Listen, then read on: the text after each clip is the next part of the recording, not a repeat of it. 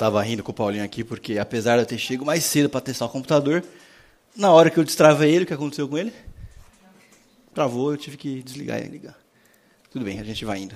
A, a gente começou uma série faz alguns domingos falando sobre que amor é esse, o amor de Deus, o amor de Jesus expresso pelo sacrifício dele na cruz. Ah, estamos indo aos poucos. Ah, eu quero, se você me der um segundinho, só para eu abrir o texto, pelo menos, vai ser melhor para todo mundo, eu acho. Senão. Convido você a ligar a sua Bíblia ou abrir o livro, tá bom? Em 1 João, capítulo 2, versículo 15 ao 17, enquanto a tecnologia vai indo. 1 João, Novo Testamento, nome de carta, está mais para o finalzinho do Novo Testamento, tá bom? Primeira carta de João, capítulo 2, versículo 15 ao 17. Não amem o mundo, nem o que há nele. Se alguém amar o mundo, o amor do Pai não está nele. Pois tudo o que há no mundo, a cobiça da carne, a cobiça dos olhos e a ostentação dos bens, não provém do Pai, mas do mundo. O mundo e a sua cobiça passam, não duram, né? Mas aquele que faz a vontade do Pai permanece para sempre. Ah, esse é um texto pequeno, esse é um texto bem claro e tem pelo menos duas ordens bem simples aqui, mas ao mesmo tempo ah, pode assustar um pouco, ou pelo menos afastar por um motivo bem básico. Tem ordens.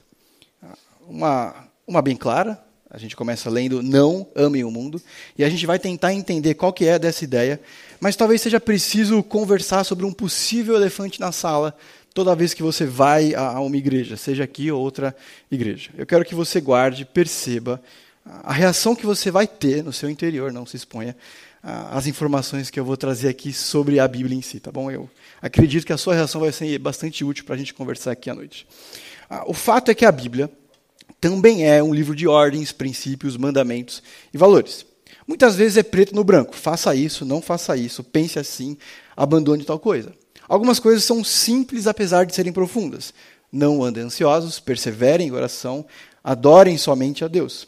São algumas coisas que a gente tecnicamente até reconhece que tem dificuldade, mas ninguém é contra, por assim dizer.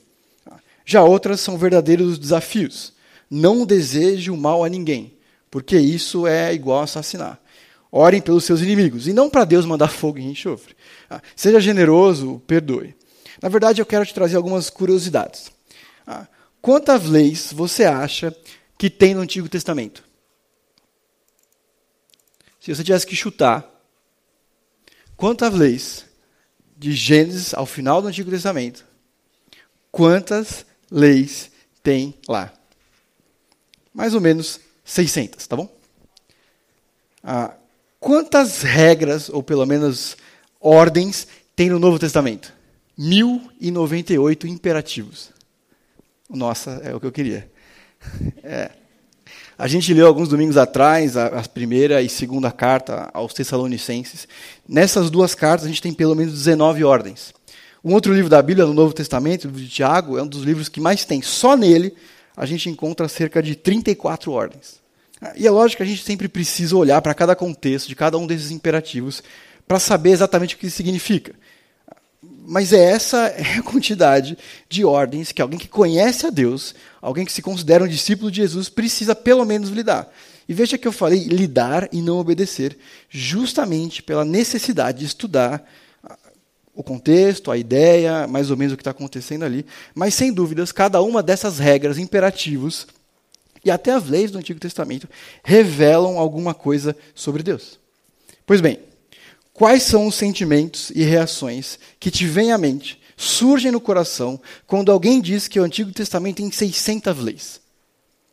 Ah, tá bom, o Antigo Testamento a gente meio que imagina, tem Levítico lá no meio. Mas como fica o seu coração quando você descobre que o Novo Testamento tem 1098 imperativos? Surpresa? Ah, talvez um pouco de indiferença, de ah, uma dose de para que tudo isso? E se você for parecido comigo, um pouquinho de resistência, do tipo, nossa, por que, que Deus quer mandar tanto? E em tantas áreas assim.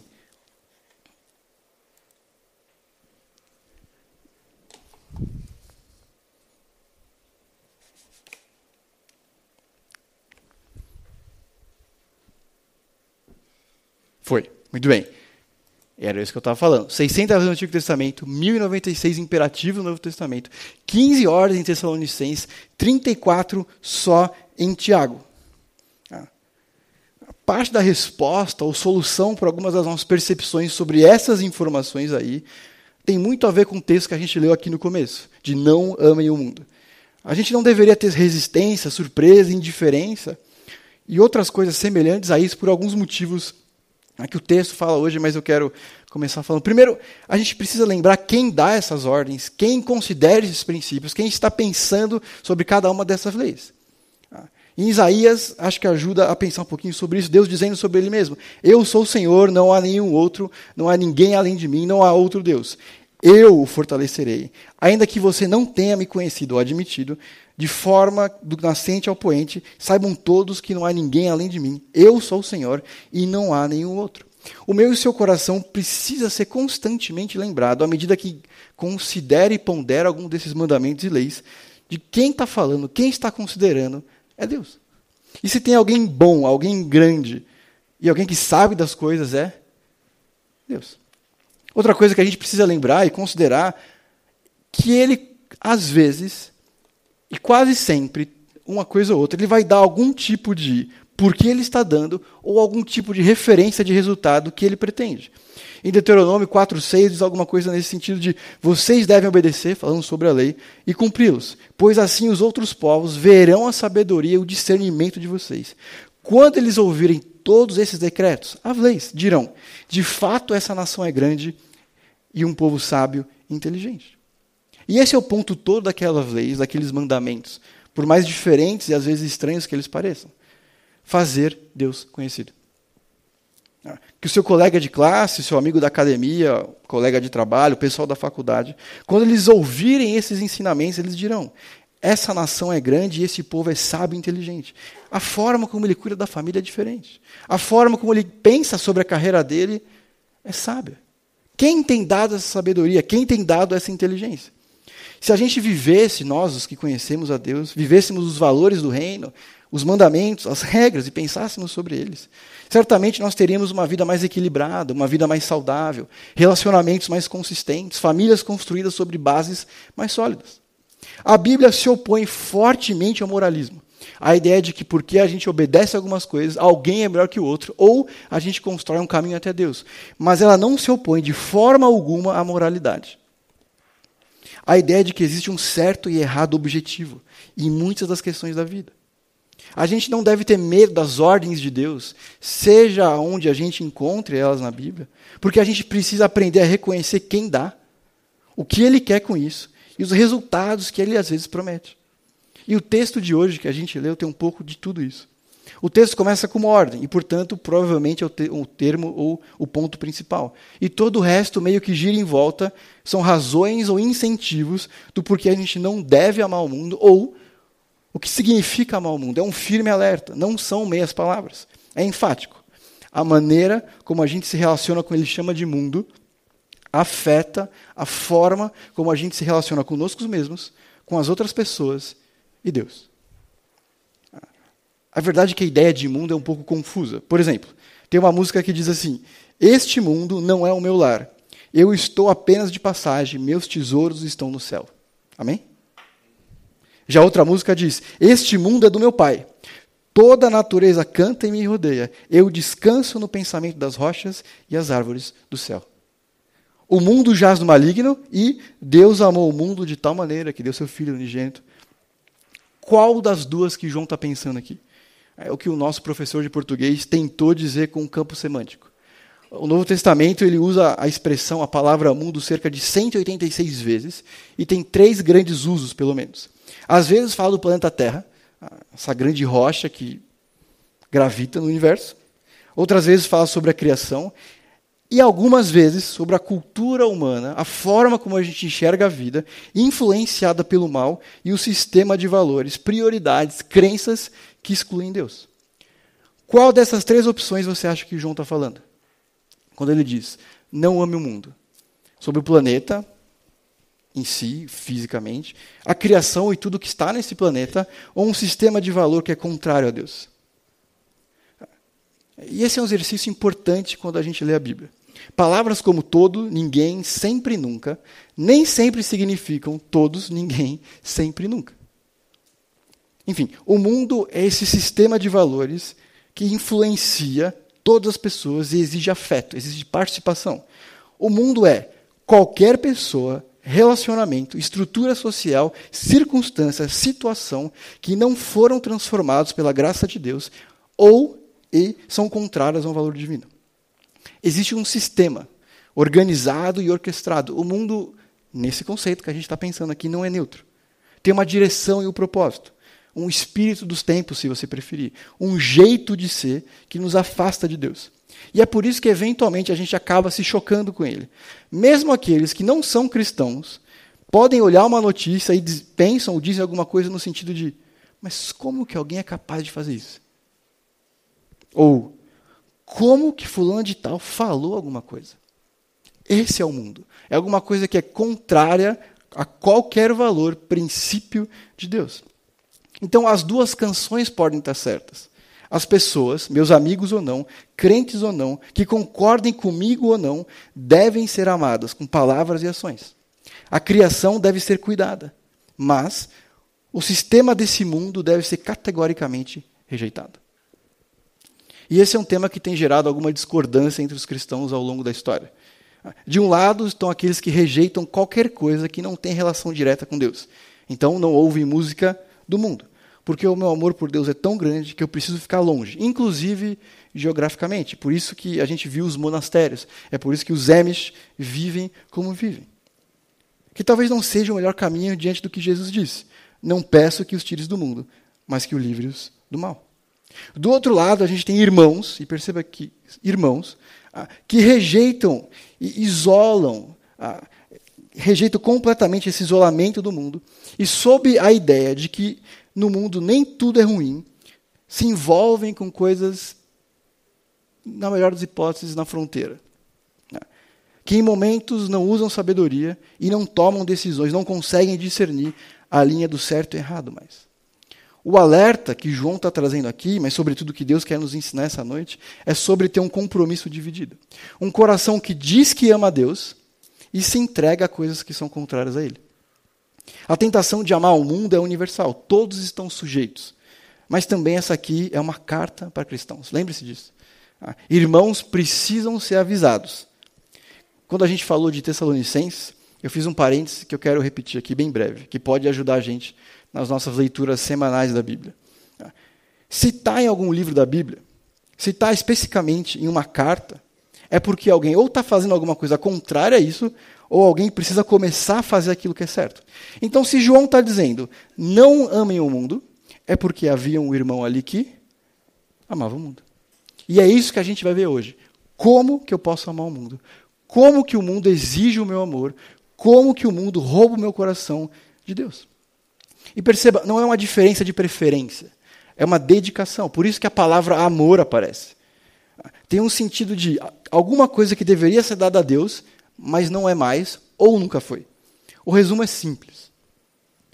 Amar qualquer coisa que não seja Deus é uma má ideia.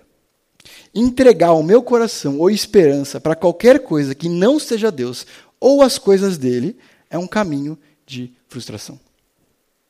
Primeiro, porque amar o mundo nos afasta de Deus e sustenta essa distância. Jesus disse: se alguém ama o mundo, o amor do... João acabou de dizer: se alguém ama o mundo, o amor do Pai não está nele. Jesus diz: ninguém pode amar a dois senhores. Não importa o seu tempo de casa. Não importa quanto tempo você conhece Deus, Jesus, Espírito Santo ou congrega em uma igreja. Todos nós qualquer pessoa é convidada constantemente a entregar o coração, permitir que ele seja roubado para as coisas do mundo. Ah. Um colega, talvez você conheça, Augusto Nicodemos, diz assim sobre a vida dele. Após a minha conversão em 77, eu passei a dedicar diariamente horas para a leitura da Bíblia e oração. Eu tinha um diário onde eu anotava as minhas experiências espirituais. Durante alguns anos, isso aqui é interessante, eu registrei as minhas histórias de fracasso, vitória, frustrações e descobertas como cristão. Uma das lições que eu aprendi cedo e que ficou registrado no meu diário foi que, quando eu parava de ler a Bíblia, meditar nela e orar a Deus, o pecado em meu coração ganhava poder sobre a minha vontade e sobre as minhas decisões. Vez após vez, escrevi sobre esse fato. Quanto mais tempo eu passava sem ler a Bíblia e orar, mais difícil era retomar essa prática diária e mais endurecido o meu coração ficava. O alerta de João tem tudo a ver com isso. Não amem o mundo, porque aos poucos amaremos mais ao mundo do que a Deus. E aí a gente encontra essas três descrições do que é amar o mundo. A primeira é o que ele chama de inclinações da carne. Em Efésios, capítulo 2, verso 1 ao 3, pode ajudar a entender isso mais claramente. Diz assim: Vocês estavam mortos em suas transgressões e pecados, nos quais vocês, cristãos, irmãos, ele está escrevendo para uma igreja, costumavam viver, quando seguiam a presente ordem desse mundo, o príncipe da potestade do ar, o espírito que agora está atuando nos que vivem na desobediência. Anteriormente, todos nós estávamos também entre eles, satisfazendo as vontades da carne, seguindo seus desejos e pensamentos. Como os outros, umas pessoas que não partilham da fé, éramos, por natureza, merecedores da ira. O que a gente percebe em João, quando ele alerta, não ame a carne, quando a gente, que a gente percebe em Efésios, quando ele diz, nós éramos assim, é que nós não somos produtos do meio, como John Locke pensava. Nós não éramos, nós não somos naturalmente bons, como Rousseau ensina. Jesus diz que do coração do homem é que procedem os maus desejos. Porque o que contamina o homem não é o que ele come, mas o que vem de dentro. A inclinação da carne nos coloca todos na mesma posição, ainda que de formas diferentes. Todos nós temos lutas diferentes, certo? Alguns de nós constantemente pensam em várias formas de responder ou se vingar de alguém que fez mal. Existem outros entre nós que não lutam com amargura, mas com raiva. Outros com ganância, intolerância. O fato é que não existe tal coisa como livre desejo. A própria ideia de inclinação já significa e direciona muito do que ele quer dizer aqui. Que alguma coisa aqui dentro, um eco do nosso pecado, a nossa natureza, o mal, ele não conquista, ele não funda um espaço aqui dentro aos poucos. Ele apenas faz uso do que já mora aqui dentro. Um bom exemplo disso, um exemplo bem simplório disso, são alguns links que aparecem quando a gente está acessando qualquer site, na verdade, se você não usa o bloqueador. E eles são engraçados, mas eles revelam o que as pessoas mais clicam. E pessoas, nós estamos inclusos, tá bom? Por exemplo, Combinação secreta, triplicando o seu dinheiro, executar antes da proibição. Ou combinação de dígitos secretos permite sacar até dois mil reais em caixa eletrônico. Ah, essa mulher ganha R$ 1.576 em duas horas trabalhando no sofá. Ah, se você ainda tiver essas moedas, parabéns, você é um milionário. Como ficar rico no Brasil, você vai ficar impressionado. Escolha. Na verdade, nas últimas quatro semanas, toda vez que eu abri o jornal, tinha alguém que caiu num golpe de alguma corretora de moedas virtuais que prometia lucros diários de 3%. Eu, não, eu sou de humanas, mas 3% é muita coisa por dia. Mas por que, que essas coisas acontecem? Por que, que existem esses destaques? Por que, que é eu não escolhi, eu não editei. Esse, esse foi o bloco que apareceu. E olha que eu uso um negócio que corta propaganda e tal. É, então ele sorteia para minhas propagandas. Mas é porque tem um eco. É porque a gente clica. Independente do site que você prefere, você tem percebido ao longo dos vários anos ah, que a imoralidade tem ganhado espaço nos destaques. Por um motivo muito simples. Porque apela para quem nós somos. Não gera alguma coisa. No máximo, e na verdade mais precisamente, encontra eco naquilo que a gente já é. A segunda coisa que ele fala aqui é da cobiça dos olhos, o desejo dos olhos. É, é, querer ter alguma coisa a parte da vontade de Deus, tudo aquilo que é atraente para os nossos sentidos, mas não é próprio para desejar ou obter. A palavra aqui significa um desejo intenso, alguma coisa que consome energia e tempo desejos internos alimentados principalmente por estímulos visuais externos. O jardim do Éden é um bom exemplo. E vendo a mulher que a árvore era boa para se comer e agradável aos olhos, uma boa medida para perceber o quanto o nosso coração tem sido roubado por alguma dessas coisas é quais, quais são algumas das últimas imagens que a gente tem antes de dormir e quais são algumas dessas quando a gente tem quando acorda. São coisas que me trazem paz só de olhar, são coisas que me dão agonia só de olhar. Roubam o meu coração de Deus. Um cristão, alguns séculos atrás, disse que um homem bom, uma pessoa digna, se envergonha de falar, desejar, sobre o que muitos homens maus não têm vergonha de fazer ou desejar. Isso tem conquistado espaço nos nossos vocabulários, nos nossos acessos, nas nossas escolhas. Eu não quero gastar tanto tempo com a explicação de cada um deles, porque elas são bem claras. O orgulho da vida é a última coisa que ele fala. Não amem o mundo. Fujam das inclinações da carne, rejeitem a cobiça dos olhos, fujam da ostentação de bens, ou o orgulho da vida, dependendo da sua Bíblia. É a ideia de ser alguma coisa à parte de Deus. Refere-se a uma pretensão arrogante. Outro dia eu estava vendo uma entrevista. Um sujeito tinha um carro de luxo. Era um, eu não sou do carro, um Porsche Cayenne. E aí o entrevistador perguntava assim: Você gosta de carro? Ele, sim. Você está feliz com a qualidade do seu carro? Muito. Você está satisfeito? Por quê? Porque quando eu comprei, só eu tinha. Agora todo mundo tem. Mas calma, não vamos rir tão rápido desse sujeito. Ah. Quem nunca parou de usar uma roupa porque todo mundo comprou? Quem nunca parou de gostar uma banda, de uma banda porque agora está na moda? Quem nunca orou de forma mais eloquente porque era em público?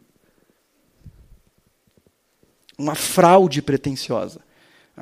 É uma riqueza, uma posição, um conhecimento que a gente adquire para impressionar. Isso acontece em qualquer lugar, inclusive em comunidades, em igrejas. Gente que quer ser chamada de pastor, outros doutores, outros de vossa excelência. Talvez seja a razão de muitos de nós termos problemas com cartão de crédito. Não saber dizer não.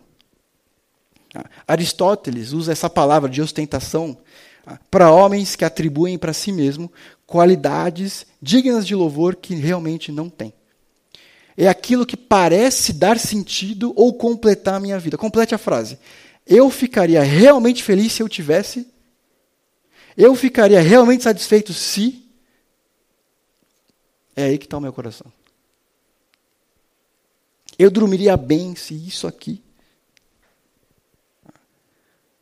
É aquilo que dá uma sensação de incompletude, de ingratidão, talvez.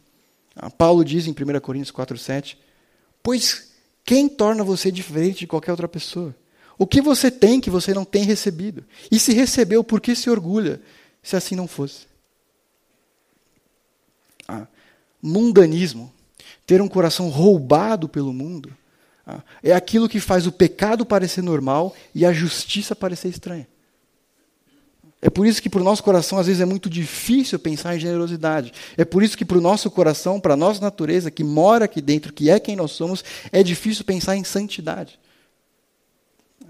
A luxúria da carne, a luxúria dos olhos, o desejo, referem-se àquilo que nós não temos. E o terceiro, o orgulho da vida, aquilo que nós temos. E ambas existem porque a gente não sabe lidar e não é capaz de lidar com o nosso coração. E isso destrói as nossas relações. Ainda que eu tenha trazido alguns exemplos externos de como que o amor ao mundo se manifesta, perceba que todos os três falam do nosso interior. É perfeitamente possível e, na verdade, completamente real ter uma vida irretocável e um coração cheio de podridão. É perfeitamente possível nunca ir com uma mulher para uma cama em adultério e ainda assim desejar no coração. Nunca assassinar ninguém e ainda assim odiar. É possível nunca ser zilionário e ainda assim cobiçar riqueza. E aí vem o alerta: o mundo passa. Ceder aos desejos da carne, ceder à cobiça dos olhos, ceder à ostentação dos bens, não me leva a lugar nenhum. Ninguém compra ações de uma empresa que certamente vai à falência. Nenhuma pessoa razoável acumularia tesouros onde a traça e a ferrugem destroem e os ladrões invadem e roubam, certo? Ah. Um exemplo bem claro é olhe para um álbum de fotos de uns 10 anos atrás. A nossa reação sempre é: nossa, mas esse era o meu cabelo? Essa era a minha roupa? Minha mãe me deixou sair assim? Porque as coisas passam. Mas a gente sempre está apegado às coisas sem perceber que passa. Aquilo que não vem de Deus passa, frustra, muda e rouba o nosso coração. Ah. Não foi um cristão que disse, mas poderia ter sido. Ah. Pois aqui está outra coisa que é verdadeira. Eu já citei isso aqui algumas várias vezes. Nas trincheiras da vida adulta, do dia a dia, não existe tal coisa como não adoração. Todo mundo adora algo. A única alternativa é o que adorar. Essa é uma excelente razão para escolher algum tipo de Deus espiritual para adorar, seja Jesus, Alá, Yahvé, a Deus da fertilidade, as quatro verdades nobres, ou princípios éticos infalíveis. A verdade é que qualquer coisa que você adorar vai te comer vivo. Se você adorar o dinheiro ou as coisas materiais, então você nunca terá o suficiente. É verdade. Adore o seu corpo, a sua beleza, seu poder de sedução, e você sempre se sentirá feio. E quando o tempo e a idade começarem a aparecer, você experimentará a morte bilhares de vezes, antes que seja finalmente enterrado. Adore o poder, e você se sentirá fraco e temeroso, e precisará de mais poder sobre os outros para manter o medo à distância. Adore o intelecto, sendo visto como alguém inteligente e terminará se sentindo um estúpido, impostor e sempre próximo de ser descoberto. Ah, esse sujeito era um escritor. É, ele só olhou para dentro dele. Ele só olhou para ao redor dele e percebeu: o mundo frustra. Os valores, os princípios, as verdades, as realidades que surgem a partir do nosso coração e aquelas que a gente percebe ao nosso redor nos levam, inevitavelmente, a um caminho de frustração, dor e distância daquilo que vale. Deus. Mas Deus é bom. E ele faz uma promessa. Se você fizer a vontade do Pai, no texto que a gente leu, você vai viver bem e para sempre. O oposto de amar o mundo não é apenas amar a Deus, mas fazer a vontade dele. E isso não é difícil de entender. Se você me ama, guardará os meus mandamentos. Dá, portanto, para não amar, ou amar, mas não ao ponto de obedecer? A vida eterna, a salvação de nós mesmos, depende daquilo que a gente crê. Depende da nossa confiança em Deus. A vida eterna depende do nosso amor a Deus, da convicção na obra de Jesus. A fé salvadora, o amor de Deus, são demonstrados pela obediência e são coisas inseparáveis. Ambos são o caminho para a vida eterna, eles são o mesmo. O que João está tentando nos ensinar aqui, o que Deus quer conduzir o coração aqui é que amar a Deus é o que nos liberta do mundo e não é alguma coisa opcional. Não é uma cereja no topo de uma fé salvadora. É uma questão de vida eterna ou morte eterna. Ame o Senhor seu Deus de todo o seu coração, de toda a sua alma e com toda a sua força. Talvez enquanto aqui a gente está conversando, alguém esteja pensando: eu não sinto muito amor por Deus. Eu entendo que a gente conversa, eu valorizo o nosso tempo aqui, eu desejo me aproximar mais de Deus, mas eu não tenho amado a Deus, eu não, eu não percebo isso em mim, eu não sinto isso em mim. E existem duas razões possíveis para isso. A primeira possível é que talvez nós não tenhamos nascido de novo. E eu falo isso com o maior respeito possível. É possível que alguns de nós são aquilo que a gente pode chamar de um cristão cultural ou um cristão hereditário. É comum em países cristianizados como o nosso ter padrões de conversas, comportamentos religiosos, porque é socialmente vantajoso ou porque a gente cresceu no meio desse. Mas é possível que alguns de nós nunca tenhamos, nunca ah, tenhamos experimentado uma profunda e pessoal experiência com Deus. Portanto, essa ideia de conversão talvez nunca tenha acontecido com você. E que toda a nossa forma de expressar religião seja puramente e única e exclusivamente externa. E não uma experiência interior de amor a Deus. Nas igrejas a gente sempre fala dos cristãos e dos não cristãos. Daqueles que conhecem Deus e daqueles que não sabem nada sobre Ele. Mas dificilmente a gente fala sobre aqueles que estão no que a gente talvez possa chamar aqui de meio termo. Muitos homens e mulheres parecem se encaixar nesse grupo intermediário, dos que creem no conceito de Deus, mas vivem como se ele não tivesse por perto, não se importasse ou não tivesse importância. Porque o amor está no lugar errado. E o convite dessa noite é: avalie. Onde está o meu coração? Eu tenho, eu tive, eu consigo lembrar, eu consigo contar sobre a experiência pessoal de convicção e transformação a partir daquilo que eu sei sobre Deus, da confiança que eu coloquei na obra de Jesus na cruz. Eu consigo ver o Espírito agindo na minha vida quando eu olho para trás, em 2019, por exemplo. A segunda possibilidade, deixa eu fazer um parênteses. Se você, diante desse, dessa autoavaliação, dessa perspectiva do que a gente conversou sobre amar ao mundo, você percebe que tem amado mais ao mundo, procure irmãos. Você não está sozinho. Nós somos uma igreja. Converse, procure a gente, manda um WhatsApp para o WhatsApp da igreja. A segunda possibilidade é que o seu amor talvez tenha esfriado. A possibilidade é que você realmente tenha nascido de novo. Que você realmente tenha entendido as coisas de Deus, o sacrifício de Jesus. Você percebe claramente fruto do Espírito na sua vida, um antes claro e um depois muito claro. Mas com o tempo, o meu e o seu amor se tornam fraco e frio. Como saber? Bom, como anda o seu envolvimento com a sua igreja? Seja ela essa aqui ou outra.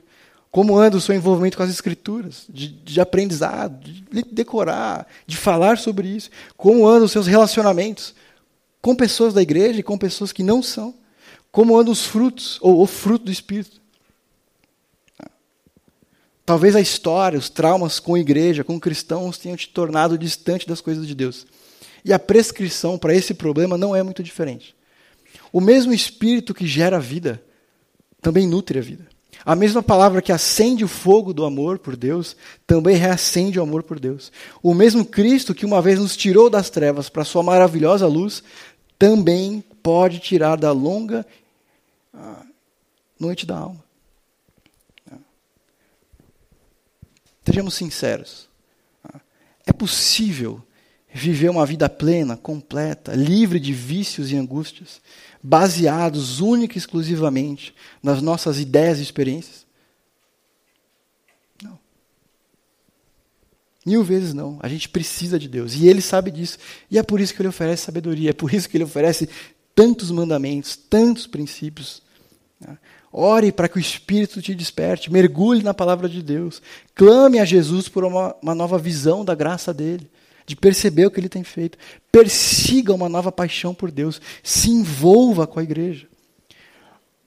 Amor não é alguma coisa que a gente produz por nós mesmos. Não o amor genuíno, pelo menos, não o amor divino. Mas é alguma coisa que a gente aprende quando a gente entende o que Deus fez, faz e ainda vai fazer por nós. É alguma coisa ah, que normalmente começa com relembrar da cruz. Que os evangelhos não existem apenas para os novos convertidos descobrirem quem é Jesus. Ah, que nos ensina, que nos transforma, que nos relembra. Que não existem eh, verdadeiras mudanças, mudanças sustentáveis, que não passem pela compreensão do Evangelho. A saber, que nós somos criados bons, que nós caímos e cedemos aos nossos desejos, mas Deus, com a maior demonstração da história, enviou o seu Filho para nos salvar e o Espírito para nos transformar. O que, que a gente faz com os nossos desejos, então? E essa é uma pergunta importante.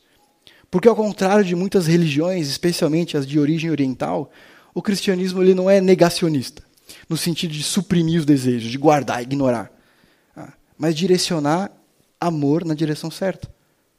Na verdade, esse é um erro histórico, sejamos honestos a gente meio que adota o princípio de a carne é fraca, e a gente meio que diz isso à medida que a gente cede a cada um dos desejos da carne, mas parece espiritual porque a gente diz isso. Mas os desejos só são um problema quando eles roubam o nosso coração ou quando eles são contrários a Deus. O amor de Deus e o amor a Deus nos libertam. Nos liberta. A única coisa que tem poder para nos libertar é o amor de Deus. E João está contrastando dois tipos de vida: uma vida vivida para a eternidade e uma vida vivida para o tempo, para o mundo. Uma pessoa mundana existe, vive para os prazeres da carne. Um cristão vive para as alegrias do espírito. Uma pessoa do mundo vive para as coisas que ela pode ver, segundo os desejos dos olhos. Mas um cristão vive para as realidades invisíveis de Deus. Quem se apega aos caminhos do mundo está se entregando a literalmente alguma coisa que não tem futuro. É um caminho que nos leva, inevitavelmente, ao desengano e à desilusão. A vontade de Deus não é alguma coisa que a gente consulta esporadicamente com uma enciclopédia, mas é alguma coisa que deve controlar a nossa vida. A vontade de Deus não é como um restaurante self-service, que eu escolho o que eu gosto e deixo de lado o que eu não gosto. É alguma coisa que precisa permear e transformar cada área da minha vida. Por isso, tantos princípios, valores, ordens. O cristianismo é muito mais que uma nova filosofia, uma nova forma de enxergar o mundo. É intervenção divina, no meu e no seu coração. Mas também é um chamado à luta, à responsabilidade. A gente não deveria ter medo, resistência às ordens bíblicas, porque vem daquele que é bom e quer o nosso bem. Na verdade, esse trecho de João que a gente lê é um chamado à liberdade, um convite a uma vida livre das nossas mais profundas contradições e dos nossos desejos mais inconstantes. Verdadeira liberdade não é ceder a cada desejo. Verdadeira liberdade não é fazer cada vontade pessoal. Isso nos torna escravos da parte mais volúvel e inconstante de nós mesmos, o nosso coração. Liberdade genuína é o que Deus oferece por meio do sacrifício de Jesus e a obra do Espírito. Liberdade começa com a mudança de mente e coração daqueles que creem. Quando a gente descobre quem Deus é, o que Ele fez por mim e por você, a gente é transformado por aquilo que é eternamente bom, perfeito e agradável. E é assim que a gente é capacitado a viver o melhor caminho, que inclui muitas vezes dizer não a nós mesmos. o meu mais novo versículo favorito. Eu não sei como é para você, mas ele vai variando, de acordo com o que eu vou lendo da Bíblia, de acordo com o que eu lembro com os momentos. Esse aqui, para mim, ele é muito significativo. Está lá em Malaquias, no finalzinho do Antigo Testamento. Diz assim: Deus dizendo para o povo que duvidava se Deus era bom, se estava com eles. Deus dizendo: Ponham-me à prova, diz o Senhor dos Exércitos. Vejam se eu não vou abrir as comportas dos céus e derramar sobre vocês tantas bênçãos que nem terão onde guardá-las. Impedirei que as pragas devorem as suas colheitas, e as videiras nos campos não per perderão seu fruto. Então todas as nações o chamarão de felizes. Ele não está prometendo 3% ao dia. Mas o que ele está dizendo é: vale a pena me conhecer. O que ele está dizendo é: vale a pena me obedecer. Por quê? Porque eu sou Deus. Deus é bom assim. Deus é adorável, não no sentido de bonitinho ou algo do tipo. É porque ele é grande, é porque ele é bondoso. Porque se aproximar de qualquer coisa, senão Deus, é furada. Porque entregar o meu coração a qualquer coisa sem ser Jesus é frustração. O mundo passa. O nosso amor precisa ser renovado. O nosso amor precisa ser reacendido, se você assim preferir. Eu não mereço o amor de Deus. Eu não mereço o amor de ninguém. Mas amor não é merecimento. É graça. E é isso que Deus oferece para mim e para você. Para que a gente seja renovado pelo poder do Evangelho de Deus. Que nada mais é se perceber a partir dessa realidade.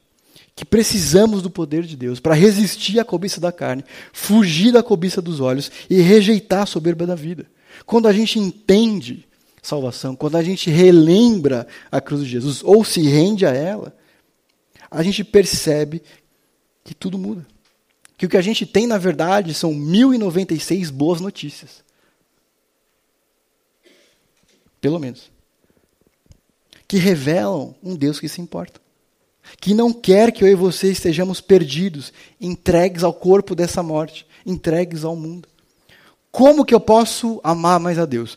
Como que eu posso manter esse amor que eu estou sentindo agora, e Deus te abençoe por isso, aceso? Um, entregue o seu coração a Ele, para que Ele refaça ou renove.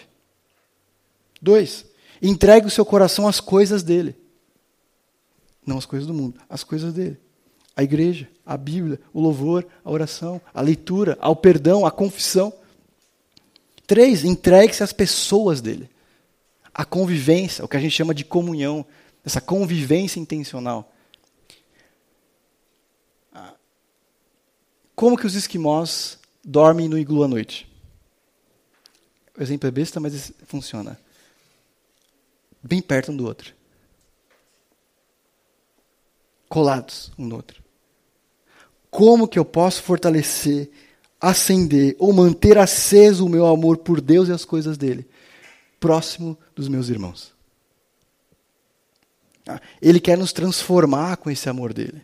Por isso que a gente precisa se entregar aos pés de Jesus, ceder os nossos desejos, projetos, sonhos e até aquilo que a gente considera direitos, deixar aos pés de Deus, para que Ele assim direcione, para que Ele assim ressignifique, para que Ele assim transforme, para que Ele renove os nossos desejos, os nossos corações ruins, de acordo com o coração dele. Ah, essa semana eu estava lendo e um colega disse alguma coisa que pode nos conduzir aqui, já no final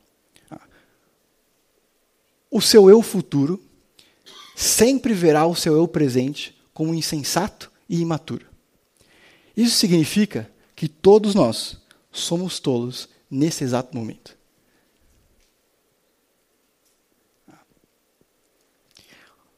Um dos principais motivos porque a gente faz tantas coisas rebeldes contra Deus, um dos principais motivos pelos quais a gente rejeita as coisas de Deus, é porque a gente está sempre muito certo sobre aquilo que a gente quer, gosta ou prefere. Porque a gente não permite que essas coisas, que o nosso coração, que os nossos desejos, que os nossos olhos e que os nossos bens sejam compreendidos diante das verdades de Deus. Ah, quais os buracos da minha teologia? Quais são as coisas que eu desejo, mas que eu nunca pensei a partir das verdades de Deus? Tudo é teologia, irmãos. Rejeite quem diz o que a gente precisa mesmo é conhecer Deus, não de teologia. Onde que eu nunca pensei sobre Deus na minha vida? Porque é ali que o meu coração tem me conduzido. É ali que os meus olhos têm me guiado. Ou é ali que as coisas materiais têm roubado meu coração. Segundo, e essa é a melhor pergunta de todos para a gente se fazer: por que eu quero o que eu quero? É um desejo da carne? É resultado da cobiça dos olhos? Ou ainda é um fruto da ostentação dos bens?